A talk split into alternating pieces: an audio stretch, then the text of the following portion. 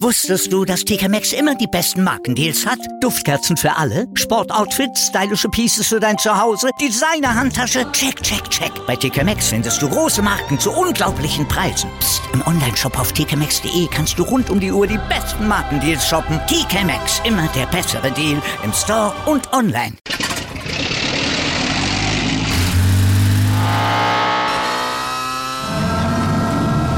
Von 0 auf 100. Aral feiert 100 Jahre mit über 100.000 Gewinnen. Zum Beispiel ein Jahr frei tanken. Jetzt ein Dankeschön, rubbellos zu jedem Einkauf. Alle Infos auf aral.de. Aral, alles super. Starke Frauen sprengen in ihren Sportarten Grenzen, bringen Top-Leistungen und sprechen darüber mit Laura Luft im Ladies Talk. Präsentiert vom Big End Sports Podcast auf meinsportpodcast.de. Hallo und herzlich willkommen zum Big in Sports Ladies Talk. Heute mit der Profi-Stand-Up-Paddlerin und Künstlerin Sonny Höhnscheid. Schön, dass du Zeit hast, um den Zuhörern deine Leidenschaft heute näher zu bringen. Hallo, ich freue mich auch und äh, ja, ich freue mich sehr, hier zu sein. Perfekt. Wir werden aber erstmal nochmal ganz profane Fragen an dich stellen, bevor es dann ans Eingemachte geht. Ähm, und da fange ich gleich mit einer schwierigen Frage an. Ähm, kannst du ganz allgemein beantworten, aber wer ist denn für dich der größte Sportler? Äh, für mich der größte Sportler. Also ich würde sagen, auf jeden Fall ein sehr großes Vorbild ist mein Vater. Mein Vater war ähm, Profi-Windsurfer früher und ähm, hat mir die Leidenschaft äh, fürs Meer, also der hat mir alles über das Meer beigebracht, was ich, ähm, was ich, was ich weiß und äh, von klein auf. Und ähm, ja, er hat eben sportlich sehr viel geleistet, hat einen sehr schweren Unfall beim Windsurfen gehabt damals und ist dann nochmal Weltmeister geworden, kurze Zeit später. Und ähm, ja, das hat schon, das hat mich schon sehr beeindruckt und auch sehr geprägt in meiner Sportkarriere. Und ähm, ja, ich würde sagen, auf jeden Fall mein Vater. Ja, das ist sehr schön. Und dann wissen wir auch schon, bei dir liegt die Sportart in der Familie, genau. Perfekt. Ähm, kannst du aus deiner Karriere gerne nennen oder auch allgemein für dich, was war der größte Sportmoment? Also der größte Sportmoment für mich persönlich war, wo ich mein erstes, meine erste Weltmeisterschaft, äh, Molokai Tuahu, das ist ein Rennen, das von auf Hawaii stattfindet. Das ist von Insel zu Insel, von Molokai nach Oahu. Und das ist das größte und härteste Open Ocean Race der Welt. Das sind 52 Kilometer. Und ähm, das war eigentlich so für mich der größte Moment, wo ich das zum ersten Mal gewonnen habe. Also das war für mich, wo ich wirklich dachte, okay, äh, man macht mit, mein Ziel ist ankommen, aber das zu gewinnen war ja war für mich eigentlich als Europäerin natürlich auch ähm, eine Sache, wo ich gesagt habe, oh, es ist ja schwierig auf jeden Fall und ähm, da mal mitzumachen überhaupt ist, ist halt schon wirklich äh, ja, ein sehr großer Aufwand finanziell vom Training her. Also es sehr, steckt sehr viel mentales und auch körperliches Training halt drin und ähm, erstmal da in die Startlinie zu kommen und dann natürlich, äh, ja, das da gut abzuschneiden und dann eben noch zu gewinnen, das war für mich halt, ja, also ich würde sagen, mein größter Moment. Das Highlight schlechthin, vor allem Hawaii, gerade auch die Strecken und die Wellen, das natürlich äh, auch einfach schöne Landschaft und äh, definitiv ein Erlebnis. Ja, absolut. Du bist ja ähm, nicht nur quasi Mermaid, wenn man so möchte, weil du ja einfach das Wasser als dein Element siehst, aber äh, hast du neben dem Surfen und Paddling auch noch eine andere Sportart, die dich interessiert? Äh, also bei mir spielt sich wirklich, äh, ja, würde ich sagen, eigentlich alles auf dem Wasser ab. Ich gehe gerne Wellenreiten, Windsurfen, Stand-Up-Paddeln. Ich habe mir jetzt gerade ein Proneboard gekauft. Ein Proneboard ist praktisch schon mal nur im Paddeln, im Liegen paddelt oder auf den Knien. Und ähm, ja, ich, ja, ich meine, klar, zwischendurch gehe ich mal joggen. Ich bin, äh, früher habe ich sehr viel Tennis gespielt. Ich bin internationale Tennistrainerin. Ich habe einen Schein gemacht damals, äh, habe aber dann aufgehört zu spielen und bin dann praktisch sofort auf Surfboard und war dann jeden Tag surfen. Da gab es keine, keine Zeit mehr fürs Tennisspielen. Mhm. Und ähm, ja, also eigentlich bei mir alles an Sport spielt sich eigentlich auf dem Wasser ab. Das ist super, die Wasserratte schlechthin, sehr schön. ja, wenn man auch mal dein Instagram-Profil anguckt, da können auch gerne alle Zuhörer mal sich das bestens angucken, dann ist wirklich farbenfroh, alles, was aus dem Meer kommt, äh, passt auch einfach dazu und vor allem auch, ja, du siehst äh, ständig so glücklich aus und darauf gehen wir nämlich nachher nochmal äh, dezent drauf ein. Okay.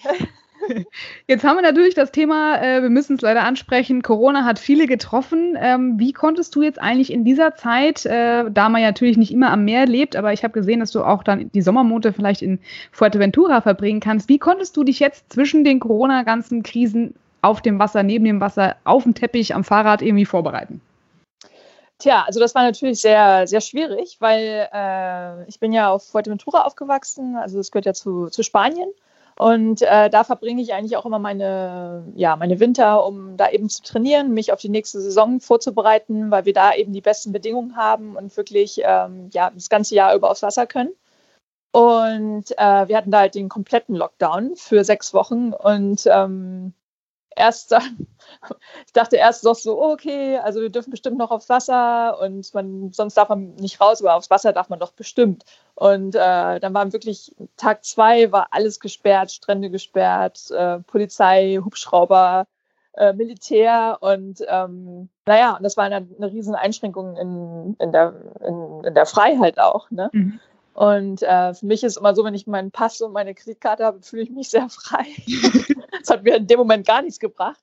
Und äh, habe natürlich die Situation auch verstanden, weil man wusste auch nicht, um was es geht, mit was man es da zu tun hat. Äh, und ähm, daher hat man das ja auch die ersten Wochen auch wirklich dann gerne gemacht und sich auch wirklich da zurückgenommen.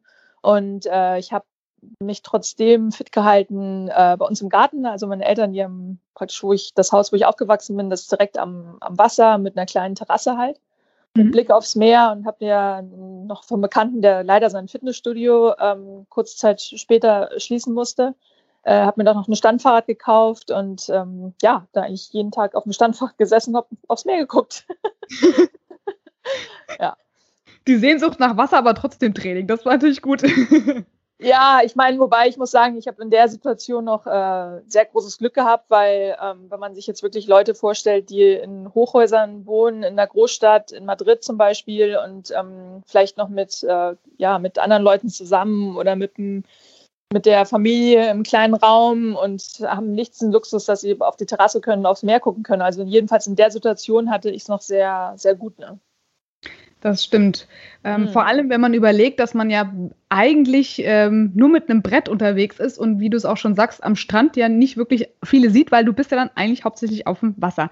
Kommen wir jetzt nochmal zu dem Thema und dein Lieblingstopic. Also du bist zwei zwölffache deutsche Surfmeisterin, du hast sechs Europatitel im Stand-Up-Paddling und siebenmal World Champion. Das ist ja wirklich eine Rattenschwanz an Medaillen, die sich da anreihen. Und wie kommt man denn dazu, vom Surfen dann aufs Stand-Up-Paddling?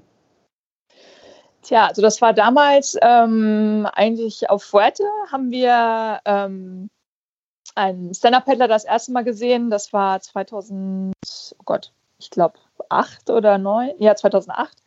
Und, äh, und das war halt für uns ziemlich neu. Also wir, mein Vater, der war schon damals im alten Windsurfer, mal mit dem Paddel, ist er mal ein bisschen rumgepaddelt und hat das mal ausprobiert, aber das hat noch keinen Namen gehabt, den Sport, der Sport halt. Ne? Und mhm. ähm, dann saßen wir halt mal auf der Terrasse und auf einmal war da einer, der da rumgepaddelt ist und haben wir gedacht, irgendwie, hä, der läuft übers Wasser oder was macht der da? Und ähm, naja, und da ist mein Vater gleich in die Werkstatt gegangen, hat zwei Boards gebaut und wir sind aber sofort damit in die Wellen gegangen, weil wir dachten, okay, man muss damit in die Welle gehen.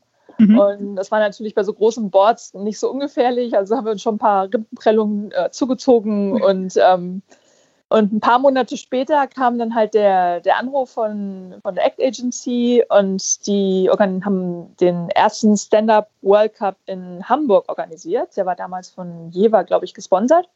Und die haben uns gefragt, ob wir jemanden wissen, der paddelt, weil die halt noch äh, Teilnehmer suchen für dieses Rennen, weil das in Deutschland eben noch nicht sehr bekannt ist. Und ähm, ja, meine Schwester und ich, wir haben gleich gesagt, ah, wir wir paddeln und äh, sind dann hingeflogen und weil das war wirklich in der Hafen City im flachen Wasser. Und, ähm, und da habe ich das erste Mal irgendwie gemerkt, ach Mensch, das macht ja sogar auf dem flachen Wasser auch Spaß. Und äh, weil man wirklich alles aus sich rausholen kann und es liegt wirklich an einem selber, ob man ja, ob man an dem Tag gewinnt oder nicht. Und beim Wellenreiten war es halt immer für mich sehr oft sehr unbefriedigend, weil das doch sehr abhängig ist von Schiedsrichtern auch, ne? Oder ob man mhm. jetzt mhm. in dem Moment vielleicht nicht die richtige Welle erwischt oder ob man dann vielleicht reinfällt beim Turn oder irgendwie sowas. Und es hat mit sehr viel Glück zu tun auch. Und ähm, beim Stand-Up habe ich wirklich gemerkt, ich kann mich total auspowern und habe dann eben meinen ersten Titel da auch gewonnen. Und das war für mich natürlich, ja, so ein Aha-Effekt. Und ich dachte, boah, das macht total viel Spaß. Und äh, jetzt würde ich gern noch mehr äh, davon machen und äh, vielleicht noch ein paar Rennen fahren. Und ich muss dazu sagen, dass ich danach nach Kalifornien geflogen bin und dachte, oh, jetzt hast du ja die Weltmeisterschaft gewonnen. Jetzt fährst du nach Kalifornien, das ist bestimmt, äh, ja, da schneidet man bestimmt auch gut ab. Und da habe ich den vollen Dämpfer bekommen, weil der Sport da schon länger existierte. Mhm. Und da gab es eben schon ein paar richtig gute Leute. Ne? Und da habe ich erstmal wieder, bin ich mir erstmal wieder so in meine, in meine, ja, erstmal wieder auf den Boden zurückgekommen. und äh, war, das war aber sehr interessant für mich und bin danach gleich nach Maui geflogen auch und habe da eben angefangen mit ähm, Downwinder zu paddeln. Also Downwind ist, wenn der Wind von hinten kommt und man praktisch die, die Windwellen absurft. Ne? Also es ist wie Wellenreiten auf dem offenen Meer. Mhm. Und ähm, ja, und da kam eigentlich so eins zum anderen, wo ich dann wirklich ein paar tolle Leute auch kennengelernt habe und ähm, auch Andrea Möller, also die habe ich vorher schon, schon im Fernsehen gesehen, wo sie eben große Wellen dann Jaws runtergefahren ist und eben auch schon dieses Rennen mitgepaddelt ist, dieses Molokai Toahu.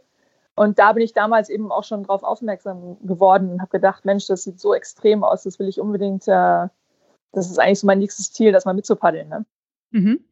Wenn du jetzt, sage ich mal, und das haben ja viele dann auch schon mal gesehen, aber vielleicht noch nie gemacht, wenn du jetzt sagst, ähm, was kann ich einem Anfänger mit auf den Weg geben? Was braucht man dazu, um Stand-Up-Paddling zu machen? Wo meldet man sich am besten an? Und auf jeden Fall, was bringt man mit? Spaß, klar. Aber hast du Tipps für Anfänger? Also auf jeden Fall erstmal ausprobieren. Also, weil viele, die sagen, ähm, ja, die stempeln das gleich so ab und sagen, ach nee, Stand-Up-Paddeln, das ist nur was für Alte oder warum macht man das überhaupt? Und ich musste mir wirklich schon die witzigsten Kommentare anhören. Ich finde das mal witzig, ne? weil ich finde das mhm. mal lustig eigentlich, wie, wie Leute sich selber ähm, sowas Schönes eigentlich ähm, verbieten, mal auszuprobieren. Mhm. Und einfach mal offen zu sein und zu sagen, ey Mensch, ich probiere das mal aus und dann habe ich eine Meinung darüber. Aber wirklich das von Anfang an nicht mal auf dem Brett gestanden und gleich zu sagen, äh, das ist langweilig oder äh, das mache ich mal, wenn ich ganz alt bin oder äh, irgendwie sowas. Mhm. Und äh, also auf jeden Fall erstmal den Anfang machen. Das ist schon mal wichtig. Und äh, um Spaß zu haben, würde ich äh, jemanden empfehlen, bei wirklich ähm, flachen Bedingungen anzufangen, also wo wirklich wenig Wellengang ist, mit einem Brett, was genug Volumen hat, was breit genug ist, was lang genug ist, dass man eben stabil drauf steht. Mhm. Und äh, wenn man natürlich das Glück hat und sich äh, ja am Stand-up-Kurs oder mit jemandem rausgeht, der, der Ahnung hat, dass man von Anfang an gleich die richtige Technik eben lernt, dann, ja, dann steht dem Spaß eigentlich nichts mehr, nichts mehr im Weg. Sehr gut. Auf jeden Fall muss man bei schlechtem Wetter aber auch mal raus, ähm, beziehungsweise machen das ja viele dann auch. Oder gibt es da Einschränkungen, dass man sagt, ab einem gewissen Punkt, klar, wenn es jetzt Minusgrad hat, wahrscheinlich schwierig, aber gibt es da Einschränkungen, äh, auch was die Regeln und generell das Anmelden für solche Sachen anbelangt? Oder kann es eigentlich wirklich jeder einfach mal machen? Ja, also eigentlich kann das wirklich äh, jeder bei fast jedem Wetter mal machen. Ne? Also ich meine, es ist natürlich schon wichtig, dass man äh, ein paar Sicherheitsvorkehrungen vorher trifft, bevor man jetzt alleine aufs Wasser geht. Ne? Leash ist ganz wichtig, das ist das Band, das einen mit dem Board verbindet. Mhm. Und äh, wenn es jetzt kälter ist, dass man natürlich was anhat, falls man mal reinfällt, dass man sich nicht, äh, ja, dass man keine Unterkühlung bekommt. Und äh, dass man eben auch Wetterbericht guckt, bevor man jetzt aufs Meer geht oder auf den See gibt, ob jetzt irgendwie ein Gewitter oder ein Sturm kommt oder irgendwas. Aber ähm, ja, also damals, wo wir angefangen haben, wir waren echt sehr viel jeden Tag unterwegs zum, zum Wellenreiten und zum Windsurfen und sind sehr viel hin und her gefahren mit dem Auto und sind oftmals frustriert auch zurückgekommen, wenn ein Spot jetzt zu voll war oder wenn es zu windig oder zu wenig Wind war. Und äh, seitdem es Stand-Up-Hillen gibt, hat meine Mutter gesagt, seid ihr die glücklichsten Menschen.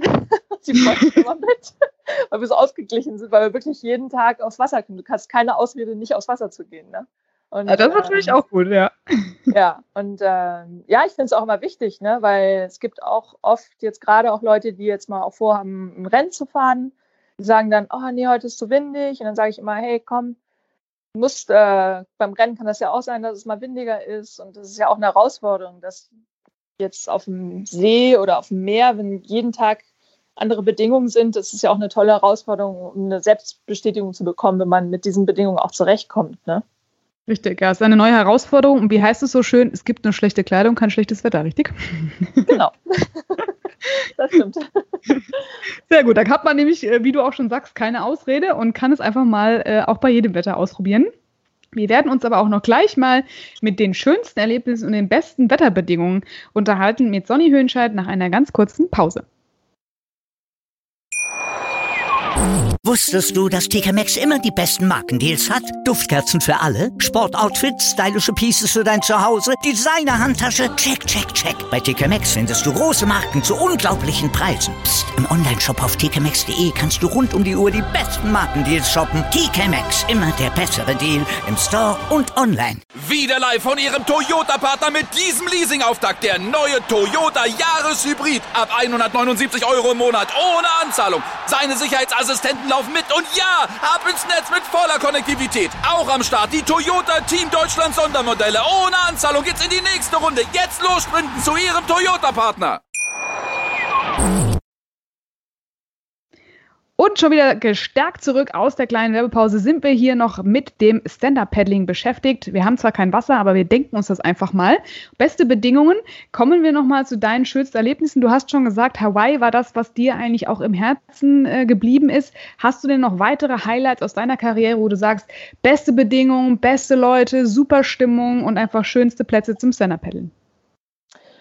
Äh, also ich muss sagen, jetzt durch Stand-Up-Paddeln äh, bin ich, äh, ich bin damals durchs Wellenreiten auch sehr viel unterwegs gewesen, sehr viel gereist, aber eben immer an Plätzen ans Meer halt, ne? jetzt äh, überall, wo Wellen sind.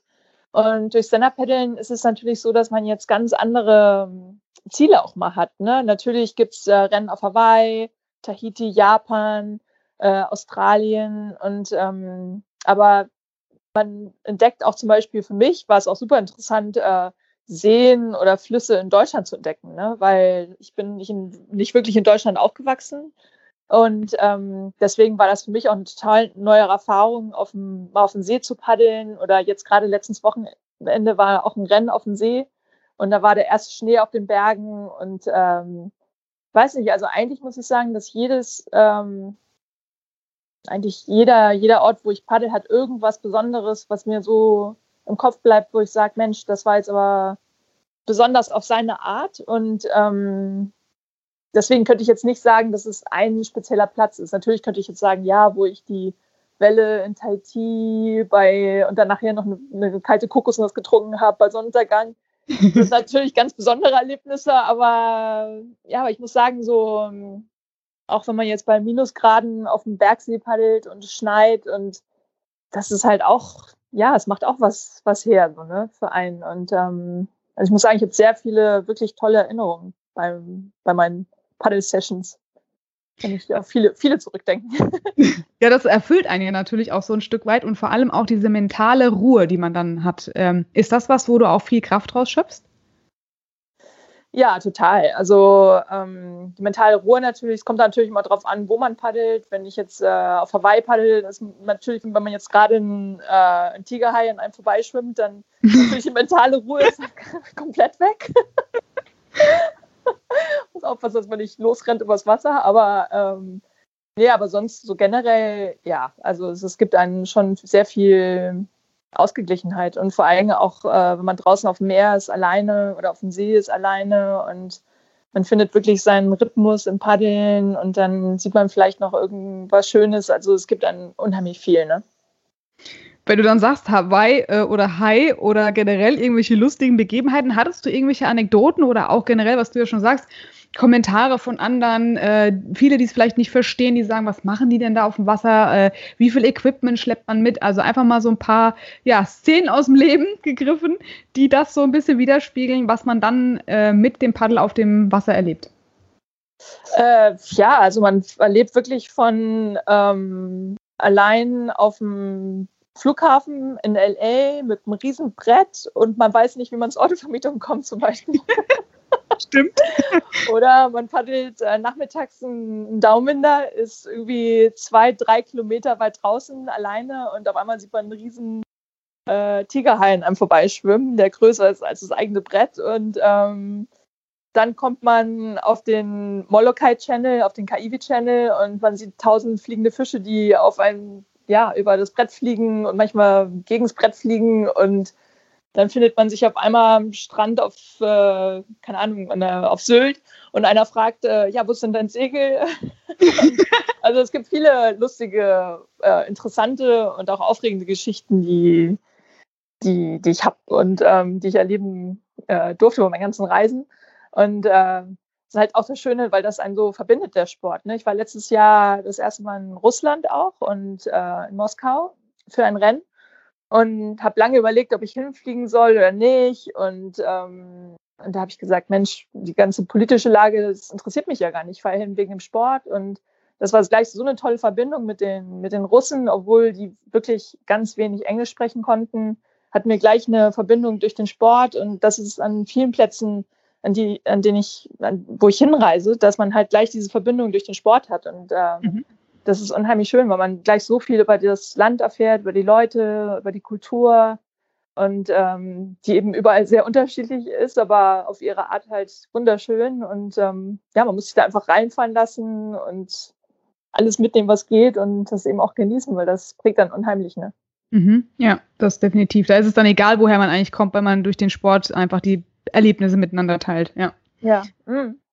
Kommen wir nochmal zum Equipment. Also du hast gesagt, es gibt verschiedene Boards, verschiedene Größen. Äh, dann gibt es das Paddle. Kannst du da Tipps geben, wo man sagt, das hängt natürlich von der Körpergröße ab, wahrscheinlich auch ein Stück weit von ähm, der Technik. Ähm, gibt es sonst irgendwelche Lizenzen, die man braucht, um an den Rennen teilzunehmen? Oder muss man irgendwas vorweisen können? Oder sagt man einfach so, ich schnapp mir das Board, komme mit einem guten Auto dahin, da kommen wir auch noch gleich nochmal drauf zu.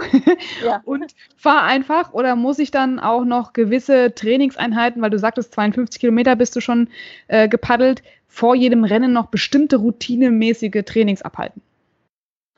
Äh, also man braucht natürlich, wenn man jetzt am Rennen teilnehmen möchte, äh, wenn das jetzt das erste Rennen ist, um zu sehen, ähm, wo man steht, wie alles funktioniert, dann ist es natürlich, äh, ja, dann geht man eigentlich so ziemlich unbehagter an die ganze Geschichte. Wenn man nachher natürlich äh, schon ein bisschen erfahrener ist, dann hat man gewisse Trainingsroutinen, die man halt vor dem Rennen noch macht. Oder jetzt gerade wie Rennen Molokai Tuaho, da bereitet man sich halt schon ein halbes Jahr vorher drauf vor.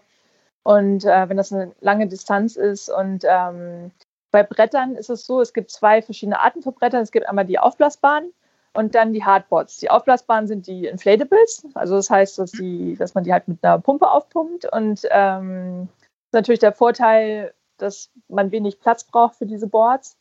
Äh, aber wenn man wirklich jetzt sagt, Mensch, man will doch sportlicher paddeln und wirklich auch mal ein Rennen mit paddeln, dann sage ich mal den Leuten, kauft ihr lieber dann ein Hardboard, wenn man die Möglichkeit hat, das Board zu transportieren, zu lagern.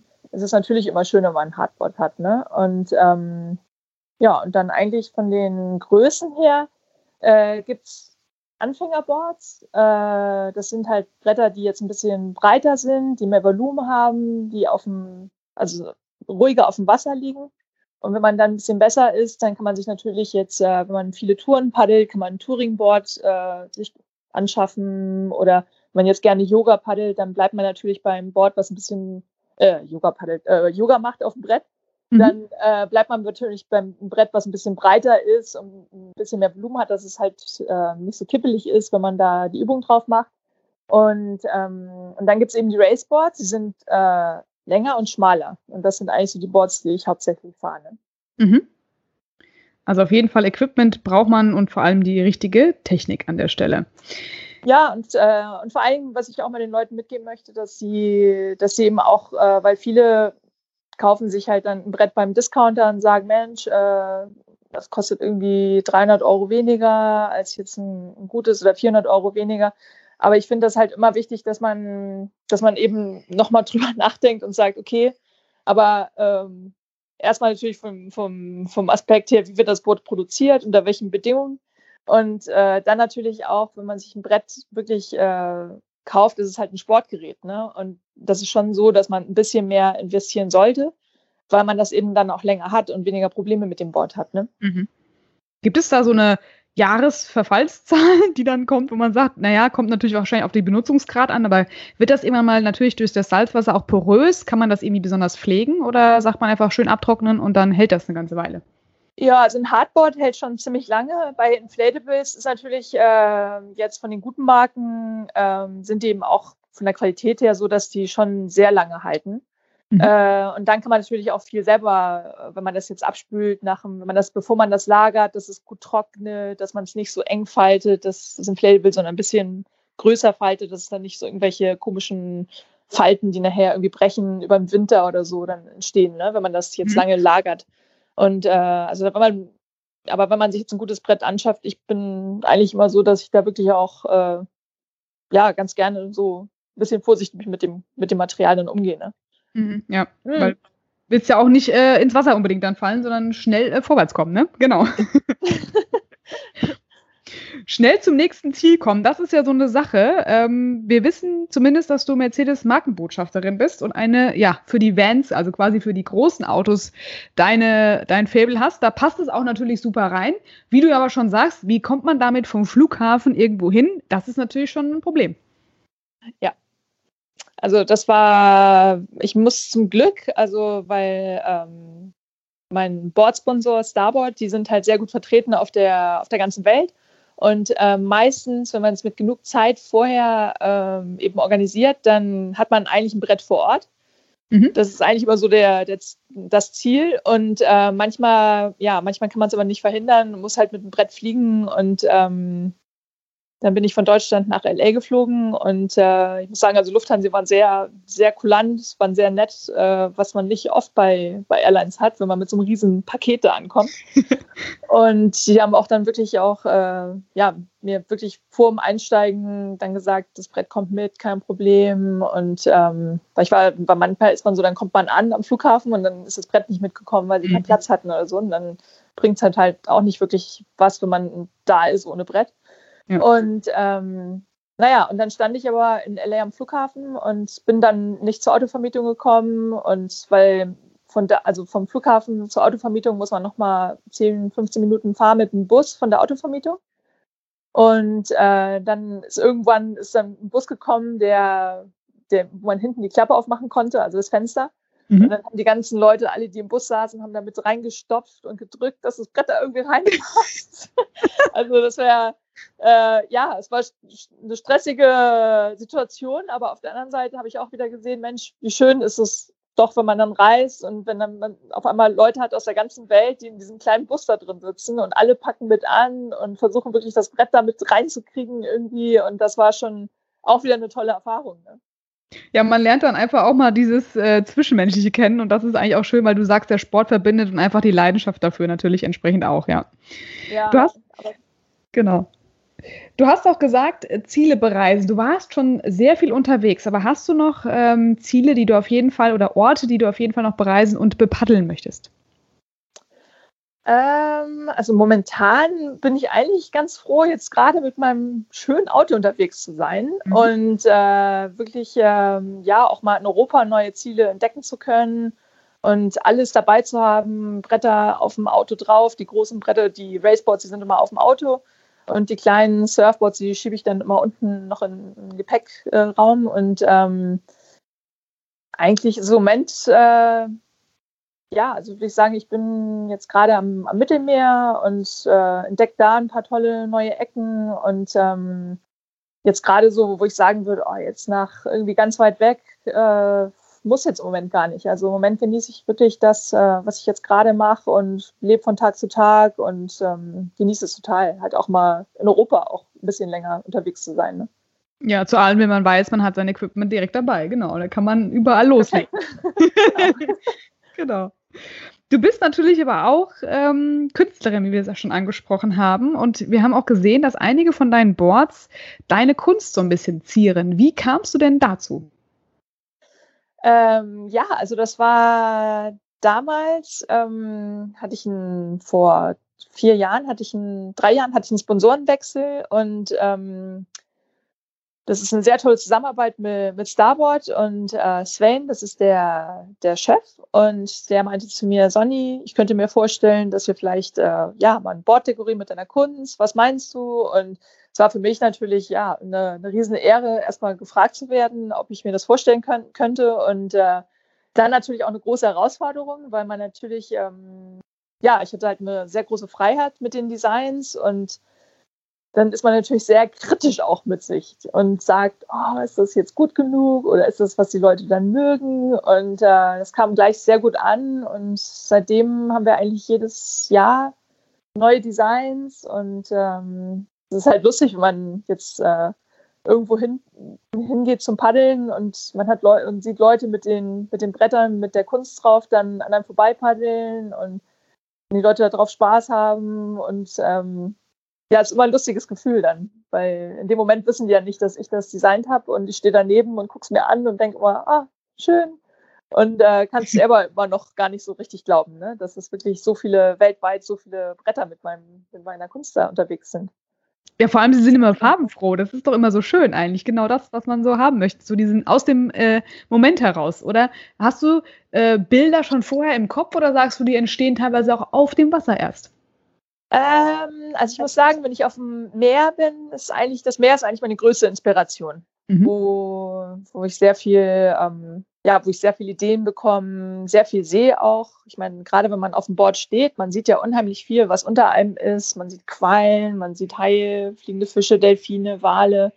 Und ähm, das ist natürlich schon eine sehr große Inspiration und gerade auch dieses Gefühl von Freiheit, wenn man auf dem Meer ist, ist auch sehr inspirierend. Und äh, ja, aber natürlich, wenn man jetzt auf einer Leinwand malt und manchmal ändern sich die Ideen auch, während, während man malt und man verändert ein paar kleine Sachen und ähm, ja, und dann am Ende, wenn, wenn das rauskommt, wenn man sagt, ach genau, das wollte ich ausdrücken, dann ist es immer ein sehr gutes Gefühl. Das ist schön und wir hoffen, dass wir von dieser Kunst auch noch viel, äh, viel weiteres sehen werden. Und ja, wir sehen dich auch gleich nach einer kurzen Unterbrechung wieder mit äh, weiteren spannenden Themen zu Sonny Hönscheid. Bis gleich. Wieder live von Ihrem Toyota-Partner mit diesem Leasing-Auftakt. Der neue Toyota Jahreshybrid. Ab 179 Euro im Monat. Ohne Anzahlung. Seine Sicherheitsassistenten laufen mit. Und ja, ab ins Netz mit voller Konnektivität. Auch am Start die Toyota Team Deutschland Sondermodelle. Ohne Anzahlung geht's in die nächste Runde. Jetzt los sprinten zu Ihrem Toyota-Partner. Ja, Sonny, zurück sind wir mit der Kunst, aber auch mit der Ernährung. Und ich habe gesehen, du hast einen Signature Smoothie. Also du bist ja wahnsinnig ja. vielfältig. Und äh, ich glaube, du könntest da wirklich mehrere Businessmodelle machen. Erzähl uns doch mal von, davon. Ja, also das ist mein Molokai-Smoothie und äh, da ist eigentlich so alles drin, was man, was man für einen langen Tag auf dem Meer braucht. Und ähm, das habe ich damals von einer Bekannten aus Ungarn, die hat immer so ein, also wie so eine Art Nachtisch damit gemacht. Also es ist praktisch äh, Banane, Mandeln, Honig, Kakao. Ähm, Gott, was jetzt muss ich mal gerade selber überlegen, was ich da alles drin habe. Äh, Mandeln, Kakao, dann Haferflocken, ähm, Mandeln, Kakao. Ja, das war es eigentlich, glaube ich. Klingt sehr lecker. Ja, und, äh, und das wirklich alles zusammenge... Ja, genau, Avocado ist noch drin. Und ähm, wenn man das wirklich alles zusammen morgens trinkt und gerade vom Rennen und gerade vom Rennen wie Molokai Tuahu, kriegt man eigentlich kein bisschen runter, weil man so aufgeregt ist. Und äh, das ist schon schön, wenn man einen Smoothie trinken kann und das tut ja tut einfach gut. Ähm, auch dem Magen, dann muss man halt, hat man nicht so, eine große, so ein großes Gewicht im Magen und hat aber viel Energie und deswegen ist das mein Molokai Toaru Smoothie geworden. Super, den kann eigentlich jeder gerne mal dann zu Hause nachmachen.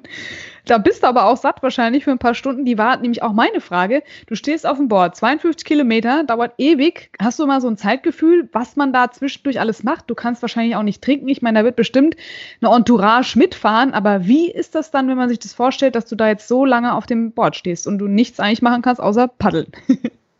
Ja, also es klingt sehr, sehr stumpf, wenn man am Anfang an so darüber nachdenkt, äh, wirklich fünf Stunden in eine Richtung zu paddeln. Aber es ist wirklich eine, wir sagen das ist immer so eine Reise. Es ist wie mhm. eine Reise. Also man erstmal in Molokai lospaddelt und ähm, das ist wirklich dann in dem Moment auch loslassen und ähm, sich komplett auf etwas einzulassen, ein, ein Riesenabenteuer in dem man an seine Grenzen kommen wird und äh, auch über seine Grenzen gehen wird, was ich eben auch gelernt habe bei diesem Rennen, äh, was eine sehr interessante Erfahrung war. Und ähm, versorgt wird man, also jeder Teilnehmer muss ein Begleitboot haben, das ist in den, hm. in den Regeln. äh, weil das halt offenes Meer ist und nach Hawaii, klar, kommt gar nichts mehr. Also wenn man da verloren geht, dann ist man weg. Und äh, deswegen muss man halt ein Begleitboot dabei haben, was neben einem herfährt, ähm, mit einer gewissen Distanz natürlich. Und ähm, man hat so einen Trinkrucksack auf dem Rücken mhm.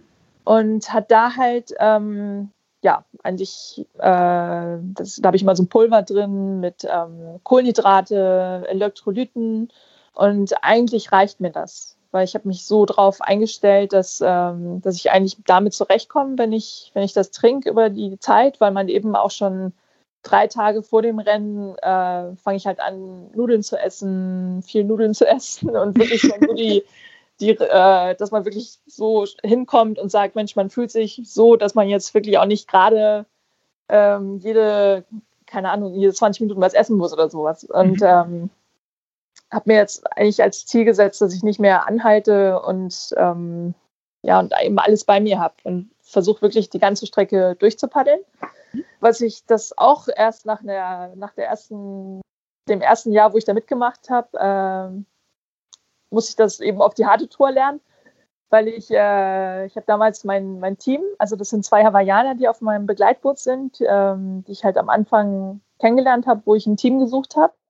Und äh, bin dann vor dem Rennen in den Supermarkt gegangen und habe da halt ein, äh, eine komplette Tüte voller Energieriege, Gels, irgendwelche ja, künstlichen Sachen gekauft und dachte, Ernährung habe ich mich eigentlich noch nie so richtig mit auseinandergesetzt, weil ich sehr, ja, eigentlich nicht so wirklich da drauf geachtet habe, weil ich dachte, Hauptsache ich komme an, der Rest ist egal. Ich, deswegen habe ich eigentlich mal trainiert und mal zwischendurch eine Banane gegessen oder so.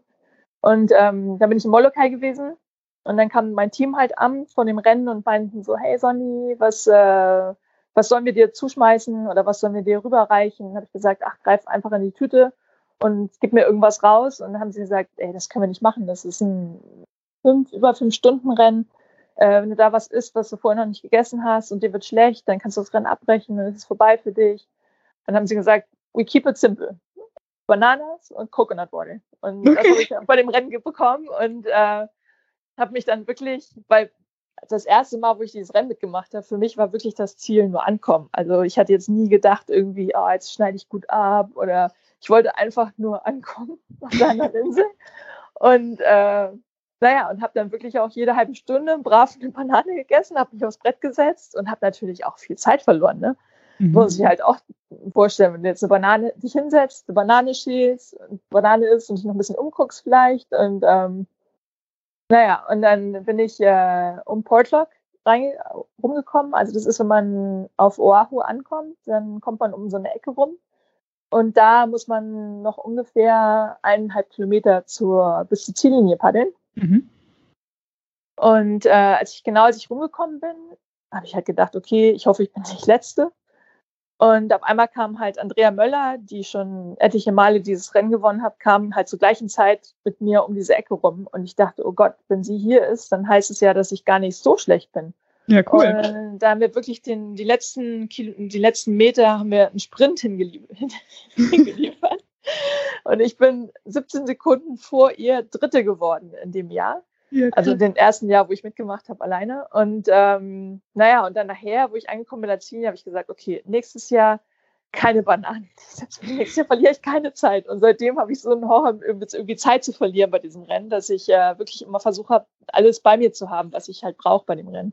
Dass man nicht halt anhalten muss und ähm, ja, und eben Zeit verliert. Weil manchmal kommt es wirklich dann noch, selbst bei diesen 52 Kilometern, auf Sekunden an. Ja, vor allem ist man dann auch so im Rhythmus vielleicht auch raus, wenn man dann kurz anhält, denkt sich so, ach, ist eigentlich auch ganz nett, ne? Und dann wieder Vollgas ja. geben, ja. Ja, wobei es manchmal auch ganz gut ist, ne? weil manchmal kommt man halt auch in so einen Trott rein, wo man gar nicht mehr so richtig, äh, wo man einfach nur funktioniert. Und ähm, ich muss sagen, das Team, was ich, äh, was ich habe, die zwei Hawaiianer sind super. Wir, wir, sehen uns eigentlich nur einmal im Jahr zu diesen Rennen oder zweimal im Jahr, vielleicht, wenn es drauf ankommt. Und äh, die kennen mich aber mittlerweile so gut, dass sie halt genau wissen, ähm, ja, wie, wie sie mich motivieren, wenn ich demotiviert bin, weil wenn man wirklich auf so einem, ja, auf so einem, auf so einem langen, ja, bei diesem, bei diesem Rennen ist, man hat eben auch äh, viele Höhen, aber man hat auch viele mhm. Tiefen. Und äh, es ist natürlich auch nach Stunde drei fängt, fängt an, die Beine zu schmerzen, der Körper fängt an, man kriegt Krämpfe vielleicht, die Hände sind offen und äh, also weil man halt das Paddel so viel paddelt, dass man halt Blasen an den, an den Händen bekommt und es ist halt nicht immer, wo man sagt, oh, es ist schön und so, ne? Aber man muss sich auch wirklich immer klar machen, äh, was man gerade, was man die, diese Möglichkeit, die man hat, das zu machen. Und, ähm, und die Kraft natürlich, mental und körperlich, das zu bewältigen. Und mhm. äh, die erinnern mich halt immer wieder dran und sagen, Sonny, remember what you trained for. Und dann singen sie irgendwelche Lieder mit, meinem mit meinem Namen. Und also wir sind wirklich eine tolle Einheit. Und ähm, ja, und ich sage immer, dass es eine, ein Team-Win ist. Also dass es wirklich äh, eine Team-Sache äh, ist. Und äh, bin ihnen unheimlich dankbar, dass ich, dass ich sie an meiner Seite habe. Ja, das ist so diese Motivation, die man dann zwischendurch hat und einfach diese Family, wenn man es so möchte, im Prinzip schon dann, ne? Ja, ja weil ich meine, klar, wenn, wenn, man da genau in der Mitte von diesem Channel ist und man guckt nach vorne und nach hinten und man sieht wirklich beide Inseln ganz weit weg. in dem Moment denkst du dir echt, okay, warum? Warum macht man das? Ne? Man könnte jetzt in Waikiki am Strand liegen, könnte einen Cocktail trinken und warum tut man sich genau das an? Ne?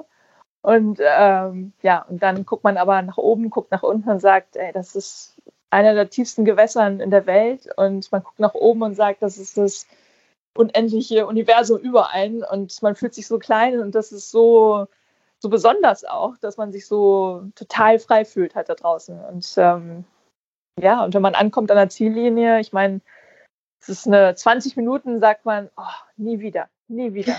und nach einer halben Stunde ist es schon so, ach, naja, vielleicht nächstes Jahr wieder. Turnaround ist ganz schnell dann, ja, genau. Ja. ja, man, man merkt ja auch einfach dann, man muss es wirklich mit Leidenschaft machen. Und ich glaube, jeder, der es noch nicht probiert hat, der kann das so nicht nachvollziehen, ne? Weil man muss, das sage ich auch jedem immer, einfach mal machen und dann, wie du auch schon sagst, dann kann man dieses Gefühl einfach transportieren, was man in dem Moment auf dem Board oder egal, was man auch immer für einen Sport betreibt, dann eben hat. Ja, ja. Wir hatten dieses Jahr hatten wir zum Beispiel das äh, virtuelle Molokai Tohaku, weil das, äh, die Weltmeisterschaft auf Hawaii nicht stattfinden konnte, wegen der Situation halt. Mhm. Und äh, es war sehr interessant. Also ich habe, äh, ich bin dieses Jahr gefragt worden, ich bin auch Künstlerin, eben, ähm, ob ich mir vorstellen könnte, das Design zu machen für dieses Jahr, für das Plakat. Mhm. Und das war natürlich für mich eine, eine Riesenehre als Künstlerin, gerade für so ein Rennen wie das, äh, für so ein Prestigerennen äh, die Kunst zu entwerfen. Und ähm, ich habe es mir immer so ein bisschen gewünscht, dass ich mal gefragt werde, aber habe immer gedacht, ach nee, das wird nicht passieren. Das ist so ein, auch so ein, ja, dass sie ja auch viele Künstler haben jetzt, mit denen sie ja zusammenarbeiten, auf Hawaii, in Kalifornien. Und äh, wo ich dann halt gefragt worden bin, war das halt ein ganz besonderer Moment auch. Und ähm, mir sind gleich tausend Ideen eingefallen dafür und habe mich dann gleich an die Arbeit gemacht und ähm, ja, und dann ist eben dieses Design äh, durch diese Situation halt weltweit in über 50 verschiedene Länder gegangen, an über 1000, ich glaube 600 Paddler auf der ganzen Welt verteilt und äh, wir sind halt Ende Juli, ähm, an zwei Tagen hatte man halt die Option, ähm, 32, nee Quatsch, äh, 25 Kilometer zu paddeln. Also es war ein halbes Molokai, mhm. 26 Kilometer zu paddeln. Und ähm, es war jetzt halt kein Rennen in dem Sinn, dass es halt jetzt irgendwie eine Platzierung gab, aber es war halt, um die ganze äh, Paddler-Community auf der Welt zu, zu, zu verbinden. Und das war ein, ein, tolles Gefühl, das mit der ganzen Welt halt eben auch zu teilen. Und ähm, ja, also noch ein sehr besonderer Moment, muss ich sagen. Ja, selbst das Virtuelle hat dann sogar bei dem Sport irgendwie Einzug gehalten. Ähm, aber auch schön, dass man das dann eben miteinander verbindet und auch nicht dann einfach alles absagt, sondern es trotzdem irgendwie möglich macht, ja. Ja, und vor allem, weil das äh, doch ein Rennen ist, wo viele so einen Traum haben. Ich meine, Hawaii ist ein Sehnsuchtsort für viele. Und mhm. gerade wenn man in dem Sport halt ähm, aktiv ist, ist dieses Rennen ist halt ein, ein Rennen, wo man sagt, Mensch, man würde gerne einfach bei diesem Rennen mal mitmachen als, als Paddler, weil man eben da diese ganze Geschichte auch erlebt, von wo Stand-Up-Helden herkommen, wie es damals war und von Insel zu Insel paddelt. Und es ist halt ein sehr, sehr besonderes Event und dass Leute halt die Möglichkeit hatten, da Teil dran zu haben. Sie waren jetzt nicht auf Hawaii, aber Hawaii ist praktisch zu ihnen gekommen. Und ähm, das hat mich für viele sehr gefreut, dass sie eben da sich auch so ja, mit eingebunden gefühlt hatten. Jeder hat sein Shirt bekommen. Und das war halt eine sehr schöne Sache auch für, für Paddler, die es vielleicht nie nach Hawaii schaffen oder wenn sie nach Hawaii schaffen, vielleicht nicht ja, die Kraft haben, ähm, das Rennen mal mitzupaddeln oder sowas, ne? oder nicht die Möglichkeit haben. Und dafür war das wirklich schön. Ne? Du hast jetzt auch angesprochen, knapp ja, 1500, wenn ich mich richtig erinnere. Gibt es denn eine Statistik, wie viele es denn generell weltweit gibt, äh, auch Männlein und Weiblein? Habt ihr da auch äh, separate Meisterschaften, wo nur die Frauen teilnehmen oder ist es alles gemischt? Also eigentlich ist es immer alles gemischt. Es gibt natürlich äh, Events, wie jetzt äh, auf Maui gibt es ein Event, das heißt Butterfly Effect, wo halt das nur für Frauen ist. Ähm, aber sonst ist es eigentlich immer gemischt. Also es gibt schon bei Rennen äh, die Frauen- und die Männerklasse. Aber es, es, sind halt immer Events, wo, wo dann Männer und Frauen zusammen teilnehmen auch. Genau, und Statistiken jetzt in, an sich weiß ich nicht. Ich glaube, nach diesem Jahr ist es nochmal sehr gestiegen, gerade in Europa habe ich gehört. Mhm. Und äh, es ist auf jeden Fall auch ein toller Frauensport, ne? weil oft sagen viele, oh, gerade bei Frauen ist es so, dass sie öf öfter mal ein bisschen mehr Respekt haben, vielleicht mal einen Sport auszuprobieren oder sowas. Aber ich muss sagen, bei Frauen manchmal fällt es ihnen sogar einfacher, das zu lernen als, als Männer, weil die von der Koordination man, manchmal eben auch ein bisschen besser sind. Ne? ja, genau. Hand-Fuß-Koordination, genau. Ja, ja, aber es ist auch ich meine, du bist eine Sportskanone, das wissen wir, aber du hast auch gesagt, naja, letzten Endes ähm, kann man trotzdem auch mit viel Kraft, wenn man jetzt nicht den, den äh, superathletischen Körper hat, es vielleicht einfach trotzdem machen, weil man dann die Routine dafür auch bekommt und vielleicht das mit der Technik auch wettmacht, richtig? Total. Also auch wenn man den Sport dann richtig ausübt, ne, wenn man die richtige Technik hat, ist es ein Fitnessgerät. Also auch wenn man am Anfang nicht so fit ist, dann äh, wird man es auf jeden Fall, wenn man paddelt. Ne? Und ähm, das ist halt toll. Man trainiert wirklich die, auch die ganze, kleinen, die ganze kleine Muskulatur und viele denken ja immer, dass Stand-Up nur aus dem Arm kommt. Das ist total falsch, das stimmt nicht. Man mhm. trainiert wirklich von Kopf bis Fuß. Ne? Ein kräftiger Paddelschlag kommt äh, aus dem Bein, aus dem Gesäß und auf der Rumpfmuskulatur. Ne?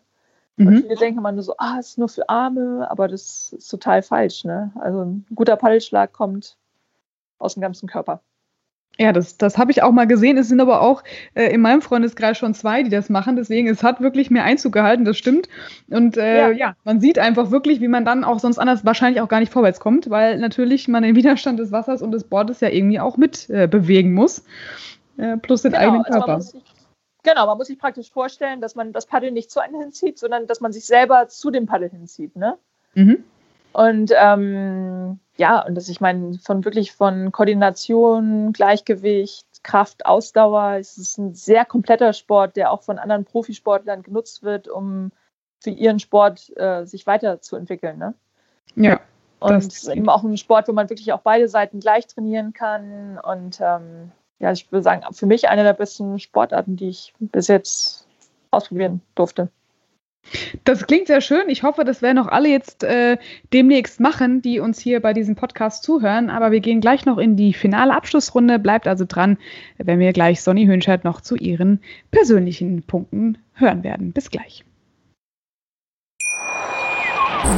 Wieder live von Ihrem Toyota-Partner mit diesem Leasing-Auftakt. Der neue Toyota Jahreshybrid. Ab 179 Euro im Monat. Ohne Anzahlung. Seine Sicherheitsassistenten laufen mit. Und ja, ab ins Netz mit voller Konnektivität. Auch am Start die Toyota Team Deutschland Sondermodelle. Ohne Anzahlung geht's in die nächste Runde. Jetzt los sprinten zu Ihrem Toyota-Partner.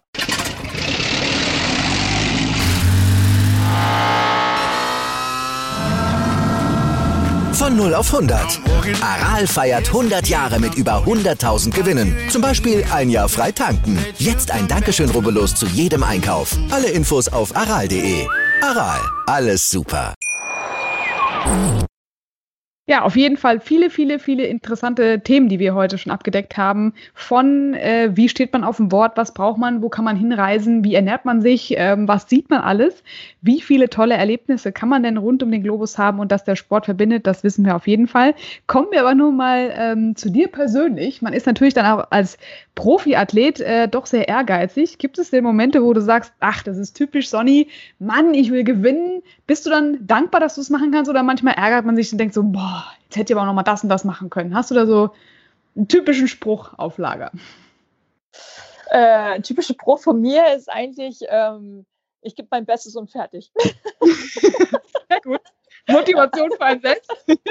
ja, also es ist oft so, dass man sich, äh, weil man auch viele sind oft so, die sagen, oh, jetzt gewinne ich gegen den, der ist mein Ziel, den werde ich schlagen und so, ne?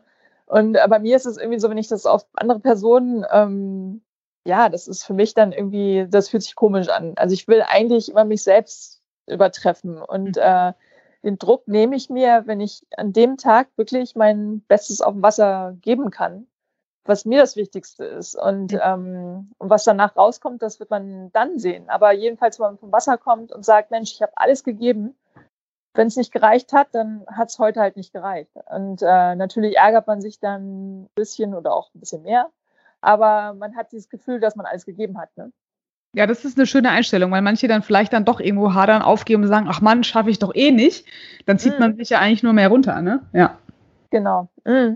Weil oft macht man sich viele Illusionen und sagt, ach, das Rennen, das müsste man eigentlich ohne Probleme gewinnen. Und wenn aber irgendwas verkehrt läuft und man gewinnt das Rennen dann an dem Tag nicht, dann ärgert man sich halt total, dass man vorher dieses sichere, diesen sicheren Gewinn eigentlich schon gesehen hat. Und äh, das habe ich halt nie vorm Rennen. Ich sage, egal welches Rennen ich mitmache, ich sage nie, dass ich das gewinnen werde oder gewinnen kann, sage ich schon, aber eben gewinnen werde auf keinen Fall. Und ähm, sage eigentlich immer, ja, ich gebe mein Bestes und fertig.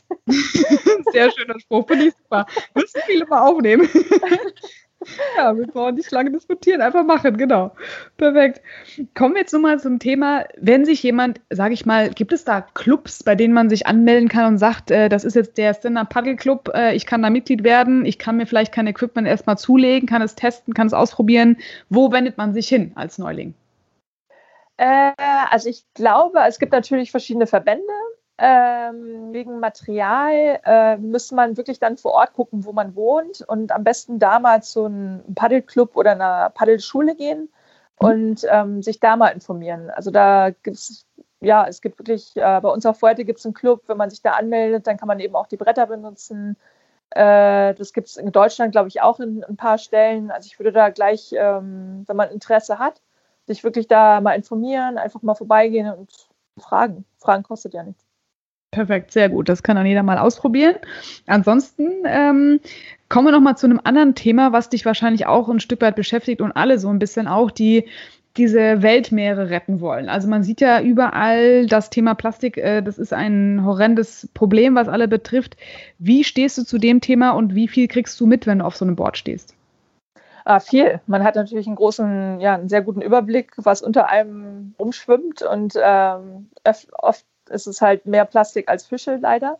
Mhm. Und ähm, ja, man kann eigentlich äh, nur sagen, ähm, man selber muss den Anfang machen und äh, das mache ich jeden Tag, wenn ich vom Wasser komme, sammle ich das auf, was mir gerade vom, vom, bei mir praktisch vor den Füßen, wenn ich zurück zum, zum, zum Haus gehe, äh, sammle ich das halt auf. Selbst eine, eine Handvoll äh, macht schon von, von Müll macht schon einen Unterschied, ne? was mhm. viele vergessen, weil der ganze Müll, der am Strand liegt, der wird ja auch zerkleinert und dann wird es ja Mikroplastik, dann ist es ja so, dass die Fische das essen und dann geht es ja in diese ganze Kette mit rein und ähm, daher ist es ja gerade als Wassersportlerin ein Riesenproblem und äh, das Schöne ist, mit der Firma, mit der ich zusammenarbeite, mit Starboard, die machen unheimlich viele Projekte. Sie machen ähm, sehr viel, also praktisch, dass die, ähm, dass die Produktion äh, CO2-neutral ist und wenn sie halt ähm, über einen gewissen Wert kommen, äh, taxieren, also müssen, müssen sie sich selber praktisch eine Strafe zahlen und mit dieser Strafe werden dann wieder Programme gemacht, um Leuten praktisch beizubringen, wie sie am besten den Müll entsorgen. Und äh, werden Fischernetze mit ein, äh, geschmolzen und dann wieder mit in die Boards äh, praktisch mit eingebaut. Und also die machen da schon sehr viel. Und ähm, das ist halt schön, auch mit so einer Firma zusammenzuarbeiten, weil man unheimlich viel äh, Neues dazulernt eben auch. Ne? Mhm.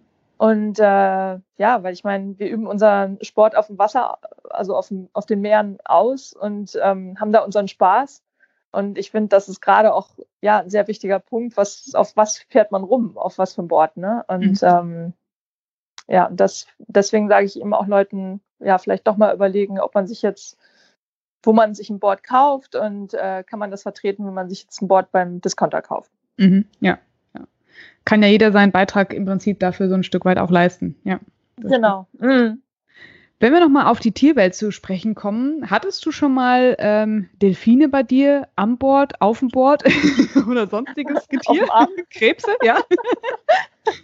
Ja, also auf dem Bord äh, zum Glück noch nicht. auf mir auch noch nicht. Aber neben mir ja.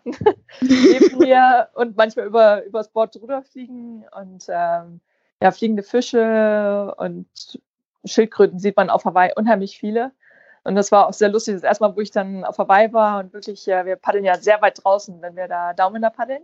Mhm. Und ich habe da unheimlich viele Schildkröten gesehen und habe zu meinem Bekannten gesagt, oh, es ist so schön, wenn man die ganzen Schildkröten sieht und ah, hat man so ein tolles Gefühl. Da meinte er, du weißt aber schon, dass, die, dass es die Lieblingsspeise von den Tigerhaien ist, oder? Und ich so, äh, nee. Ja, und die, ja, die ich habe da wirklich schon Sachen gesehen, wo ein Tigerhai in die Schildkröte reingebissen hat und genau neben mir und wo du wirklich äh, denkst, oh mein Gott. Aber ich muss sagen, ähm, jedes Mal auch auf Hawaii, ich habe wirklich schon die größten Haie da gesehen, genau neben mir die dich verfolgen, die neben dir schwimmen und du guckst dich die ganze Zeit um und denkst, jetzt kommt er zurück und frisst dich auf. Und man eben immer diese Bilder von dem, von den Filmen immer, das, mhm. das beeinflusst einen so, ne, dass man diese Horrorfilme immer geguckt hat. Mhm. Ähm, aber ich muss sagen, dass ich, wenn ich aufs Meer gehe, habe ich Respekt, aber ich habe keine Angst. Ich habe mhm. eher Angst, wenn ich mich ins Auto setze, als wenn ich jetzt aufs Meer, aufs Wasser gehe. Ne? Ja, aber wenn man in seinem Element ist und auch wahrscheinlich weiß, wie viele Tiere dann auch reagieren, die gucken eher nur, sind ein bisschen neugierig und äh, sind ja eigentlich nicht grundaggressiv, ist ja eigentlich äh, so das Thema, ne? Ja, eigentlich, eigentlich nicht. Ich meine, auf Hawaii ist es schon oft so, dass mal, also öfter, dass mal was passiert, aber meistens sind das halt immer so, dass die mal irgendwo reinbeißen, um das zu probieren, halt, was es mhm. ist. Ne? Und da gab es eben auch schon, ähm, ja, dass man ein Hai ein Stand-Up-Board reingebissen hat, um einfach zu gucken, was es ist. ja. Und, und es ist dann halt blöd, wenn da, wenn da noch ein Fuß irgendwie dazwischen ist oder so, dann heißt es immer gleich, oh, der Hai hat den Menschen angefallen. Aber letztendlich ist es ja eigentlich nicht die, die Absicht von dem Hai, den Menschen zu, zu essen, sondern einfach, ja, was zu gucken, was in seiner, in seiner Welt da gerade rumschwimmt. Ne? Genau, was, was machen die da? Kann man das äh, lutschen, ja? genau. Ja. Ah, das ist so, so schön. Diese, man kann auch das sich so bildlich vorstellen, äh, wenn du das beschreibst. Ich finde das unheimlich toll. Und äh, ich kann nur alle ermutigen, schaut auch mal auf dem Instagram-Kanal vorbei äh, von Sonny Höhenscheid, einfach mal zu sehen, wie sie einen dann auch mitnimmt in diese Welt. Ähm, wir werden das auch alles noch schön verlinken. Ähm, und zum Abschluss würde ich mir wünschen, was gibst du allen Zuhörern da draußen mit für die Zukunft, für das Stand-Up-Paddling, für den Sport? Was ist deine Message an alle Zuhörer? Ähm, ja, also ich möchte den Leut die Leute natürlich ermutigen, ähm, einfach mal den Sport auszuprobieren. Nicht lange zu überlegen, ähm, nicht eine Meinung zu haben, äh, bevor man den Sport mal ausprobiert hat. Und äh, wirklich sich einfach trauen, mal aus seiner Komfortzone rausgehen und ähm, sich einfach mal aufs Brett zu stellen. Einfach mal ausprobieren. Super. Vielen, vielen Dank, Sonny Höhenscheid, für deine Zeit heute bei uns auf dem Podcast. Danke. Vielen Dank. Auch der Ladies Talk mit Laura Luft, präsentiert vom Big in Sports Podcast, hat jetzt seinen eigenen Kanal. Ab wenn ihr mehr hören wollt, abonniert ihn doch einfach unter www.meinsportpodcast.de. Wie viele Kaffees waren es heute schon? Kaffee spielt im Leben vieler eine sehr große Rolle. Und das nicht nur zu Hause oder im Café, sondern auch am Arbeitsplatz. Dafür gibt es Lavazza Professional. Kaffee am Arbeitsplatz, der genauso lecker schmeckt wie in eurem Lieblingscafé. Die perfekte Kaffeelösung für jede Art von Unternehmen. Klein, mittel, groß. Ihr habt auf jeden Fall einen Kaffee, der schmeckt. Die richtige Motivation für eure Arbeitstage. Alle Infos zu Lavazza Professional findet ihr auf lavazzapro.de mit allen Kaffeelösungen für euer Büro.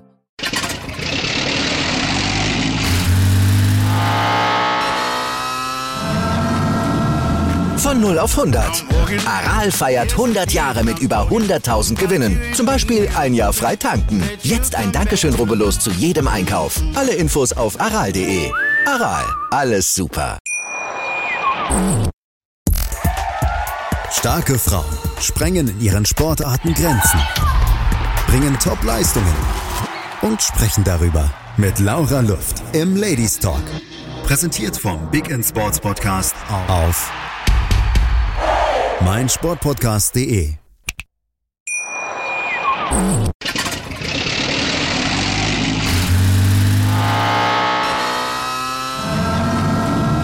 Von 0 auf 100. Aral feiert 100 Jahre mit über 100.000 Gewinnen. Zum Beispiel ein Jahr frei tanken. Jetzt ein Dankeschön, rubbellos zu jedem Einkauf. Alle Infos auf aral.de. Aral, alles super. Ich habe mich natürlich schockverliebt, weil die war wirklich ganz, ganz klein. So begann die Mensch-Hund-Beziehung zwischen Christina und Tierschutzhund Frieda. Und wie es danach, nach dem ersten Moment der Verliebtheit, so weiterging und welche Klippen es danach zu umschiffen galt, das hört ihr in der neuen Ausgabe von Iswas Dog, dem Podcast für harmonische Mensch-Hund-Beziehungen. Iswas Dog? Mit Malte Asmus. Überall, wo es Podcasts gibt.